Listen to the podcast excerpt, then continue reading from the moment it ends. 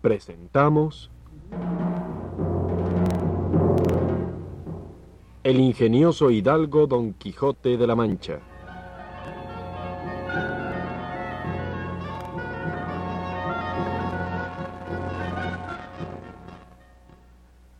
Escrita por Don Miguel de Cervantes Saavedra.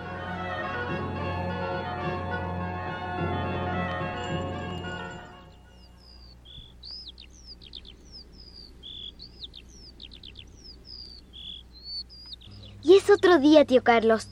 Dejamos a Don Quijote dormido y hay que despertarlo. Déjalo dormir. ¿No ves que venía muy cansado? Entonces hoy no habrá historia de Don Quijote. Mm, mejor vamos. No te desesperes. Las aventuras de don Alonso el Bueno siguen. Imagínate de nuevo la venta. El cura, el barbero, Cardenio, Dorotea, el ventero, la ventera, su hija y Maritornes siguen de sobremesa. Después de la discusión sobre los libros de caballería, el cura se puso a leer una novela que se encontró en la maleta del ventero, ¿Qué novela? la del curioso impertinente. Como Sancho no estaba para novelas, se fue a acostar al cuarto donde dormía Don Quijote.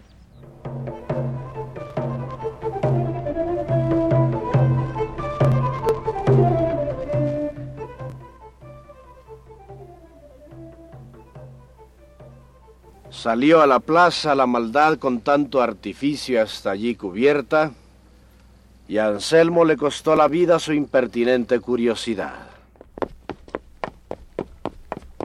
Por favor, acudid. Acudid, señores, presto a socorrer a mi señor, que anda envuelto en la más reñida batalla que mis ojos hayan visto. Vive Dios, que ha dado una cuchillada al gigante enemigo de la señora princesa Micomicona y le ha tajado la cabeza a Cercén como si fuera un nabo. ¿Cómo, cómo? ¿Qué, qué, qué decís, hermano? Estáis en vos, Sancho. ¿Cómo diablos puede ser eso que decís estando el gigante a dos mil leguas de aquí? Tente, ladrón, malandrín, follón, que aquí te tengo y de nada te ha de valer tu cimitarra. No tiene que pararse a escuchar, sino entre a despartir la pelea o, o ayudar a mi amo, aunque ya no será menester. Porque sin duda alguna el gigante está ya muerto y dando cuenta a Dios de su mala vida, que yo vi correr la sangre por el suelo y la cabeza cortada y caída a un lado, que es tamaña como un gran cuero de vino. Que me maten si Don Quijote o Don Diablo no ha dado alguna cuchillada en alguno de los cueros de vino tinto que a su cabecera estaban llenos. Y el vino derramado debe ser lo que le parece sangre a este buen hombre. vamos, vamos, ¿qué pasa, señor cura?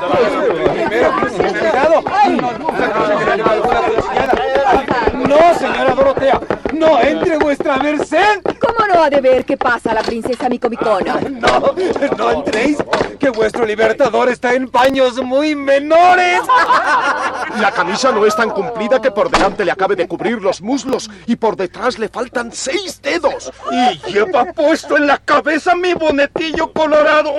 Y vaya que desenvainó la espada. Y en el brazo izquierdo tiene revuelta la manta de la cama. ¡Eh, señor caballero Don Quijote! Mi vino ay de mí. Eh, Mis cueros, mi, mi vino de cueros, digo, mi- mis cueros de vino. Cuidado, Nicolás. Nuestro amigo tiene los ojos cerrados. Está soñando. ¡Ay, pero qué pesadilla! ¡Me presto, Maritornes! ¡El vino corre por todas partes! Oh, ¡Ay, qué loco dormido despierto sentirá mis puños. No, no,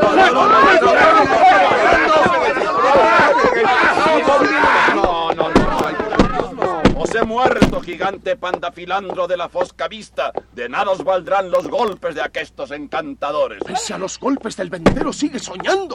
Este balde de agua fría lo despertará a buen seguro. Ya yo sé que todo lo de esta casa es encantamiento, que la otra vez en este mismo lugar me dieron muchos mojicones sin saber quién me los daba y nunca pude ver a nadie. Y ahora no parece por aquí esta cabeza que vi cortar por mis mismísimos ojos y la sangre corría del cuerpo como de una fuente. ¿Qué sangre ni qué fuente decís? Enemigo de Dios y de sus santos. ¿No ves, ladrón, que la sangre y la fuente no es otra cosa que estos cueros que aquí están horadados y el vino tinto que nada en este aposento? que nadando veía yo el alma en los infiernos de quien los horadó. Oh, No sé nada. Solo sé que vendré a ser tan desdichado que por no hallar esta cabeza se me ha de deshacer el condado como la sal en el agua. Peor está Sancho despierto que su amo durmiendo. Juro que no ha de ser como la vez pasada, que se me fueron sin pagar. Ah,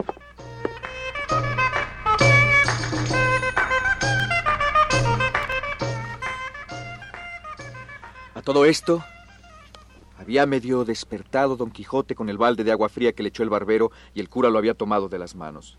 Don Quijote creyó que tenía enfrente a la princesa Micomicona.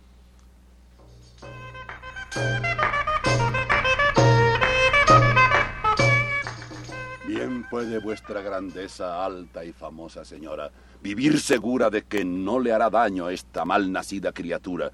Y yo también quedo libre de la palabra que os di, pues con ayuda del alto Dios y con el favor de aquella por quien respiro, también la he cumplido. No le dije yo, sí que no estaba yo borracho. Mirad si tiene ya puesto en sal mi amo el gigante. Y ciertos son los toros, mi condado está de molde.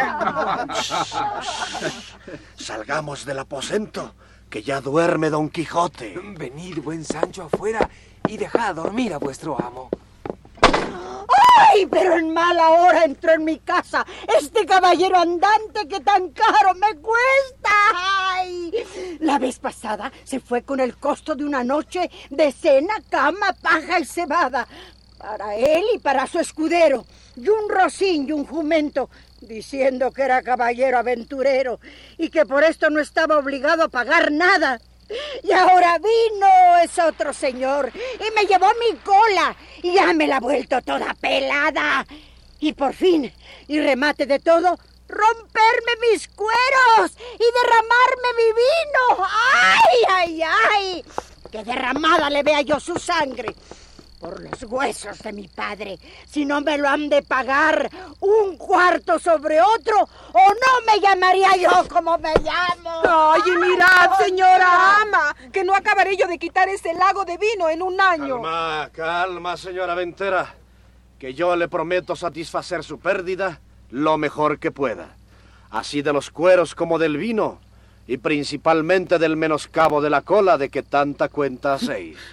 Y por más que busque la cabeza del gigante, nunca la vi. de- Y os juro por estos ojos que mi amo la pasó a ser zen. Consolaos, buen Sancho, que aunque parece no haber sido verdad que vuestro amo cortó la cabeza del gigante, pues... eh, Eh, os digo, os digo, pecador de mí, que vi de la cabeza del gigante en el mismo punto en que la cortó. Y por más señas, tenía una barba que le llegaba a la cintura. Y si no parece, es porque todo cuanto en esta casa pasa es por vía de encantamiento. Así lo creo yo. Y no tengáis pena, que descabezado o no el gigante, yo os prometo daros un buen condado en mi reino en viéndolo pacífico. Si es así. Descuidad, que todo saldrá a pedir de boca. Bien, pues todos se han sosegado. ¿Qué os parece si acabamos la lectura del curioso impertinente? ¿Mm? Bien, bien.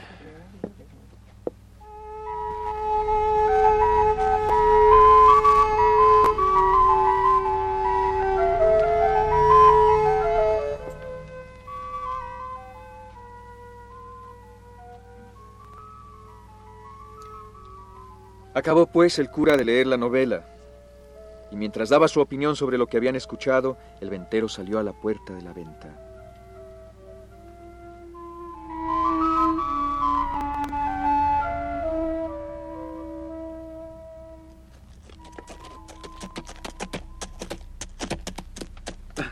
Esta que viene es una hermosa tropa de huéspedes.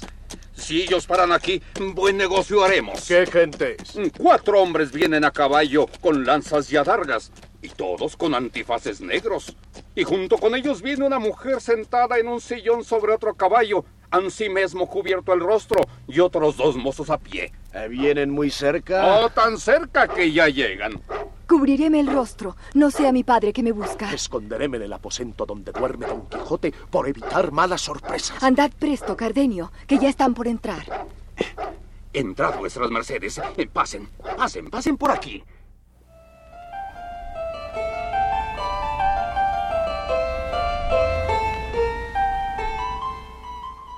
Uno de los caballeros, el que parecía más importante, entró trayendo en sus brazos a la mujer que venía en el sillón y la sentó en una silla que estaba a la entrada del cuarto en donde dormía don Quijote y se había escondido Cardenio. En todo este tiempo, ni ella ni ellos se habían quitado los antifaces ni abierto la boca. Al sentarse, la mujer suspiró profundamente y dejó caer los brazos como si estuviera enferma. El cura, deseoso de saber qué gente era aquella, se fue donde estaban los mozos y dijo, Decidme, os ruego, ¿quiénes son estos caballeros que venís acompañando y que tanto silencio guardan? Pardiez, señor cura. Yo no sabré deciros qué gente sea esta. Solo sé que muestra ser muy principal, especialmente aquel que llegó a tomar en sus brazos a aquella señora que habéis visto. ¿Y la señora quién es? Tampoco sabré decir eso, porque en todo el camino no le he visto el rostro. Suspirar sí, la he oído muchas veces, y dar unos gemidos que, que parece que, que con cada uno de ellos quiere dar el alma. ¿Y habéis oído nombrar a alguno de ellos? No, por cierto, porque todos caminan con tanto silencio que es maravilla porque no se oye entre ellos otra cosa que los suspiros y sollozos de la pobre señora, que nos mueve a lástima. Y sin duda tenemos creído que ella va forzada donde quiera que va. Y según se pueda colegir por su hábito, ella es monja, o va a serlo. Y quizá porque no le debe de nacer de voluntad el monjío, va triste como parece. Ah, todo podría ser.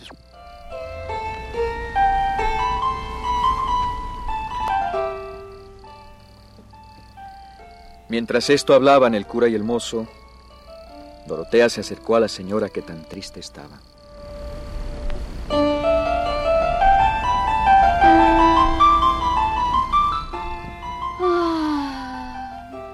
Mal sentí, señora mía. Mirad si es alguno que las mujeres suelen tener experiencia de curarle, que de mi parte os ofrezco una buena voluntad de serviros. No temáis, señora mía, Habladme como a una amiga. ¿Os sentís indispuesta? No os canséis, señora, en ofrecer nada a esa mujer, porque tiene por costumbre de no agradecer cosa que por ella se hace. Ni procuréis que os responda, si no queréis oír alguna mentira de su boca. Jamás la dije. Antes por ser tan verdadera y tan sin trazas mentirosas, me veo ahora en tanta desventura. Y de esto vos mismo quiero que seáis testigo, pues mi pura verdad os hace a vos ser falso y mentiroso.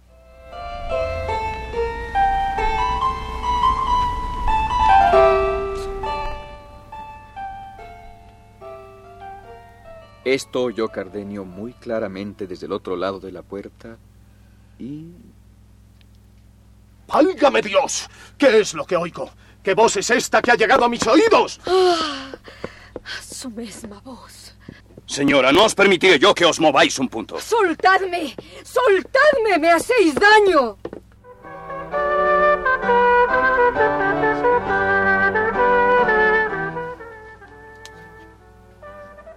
La señora pugnaba por entrar en la habitación de donde había venido la voz de Cardenio.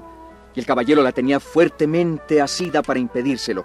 En el forcejeo se le cayó a ella el manto que le cubría la cara y descubrió una hermosura incomparable, un rostro milagroso.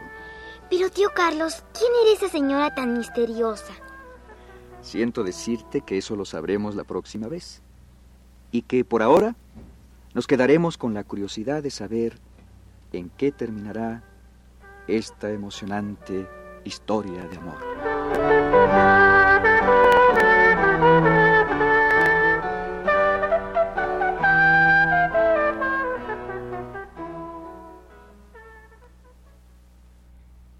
hemos presentado un capítulo de El ingenioso hidalgo Don Quijote de la Mancha.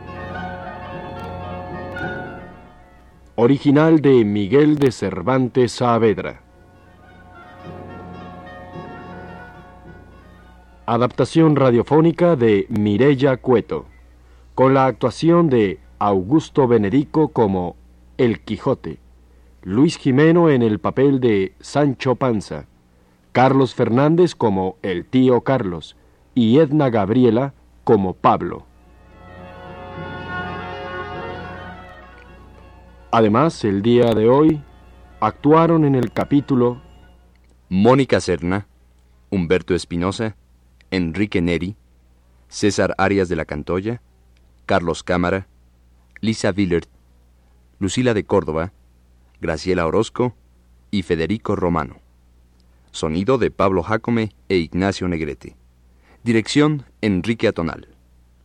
Esta es una producción de Radio Educación.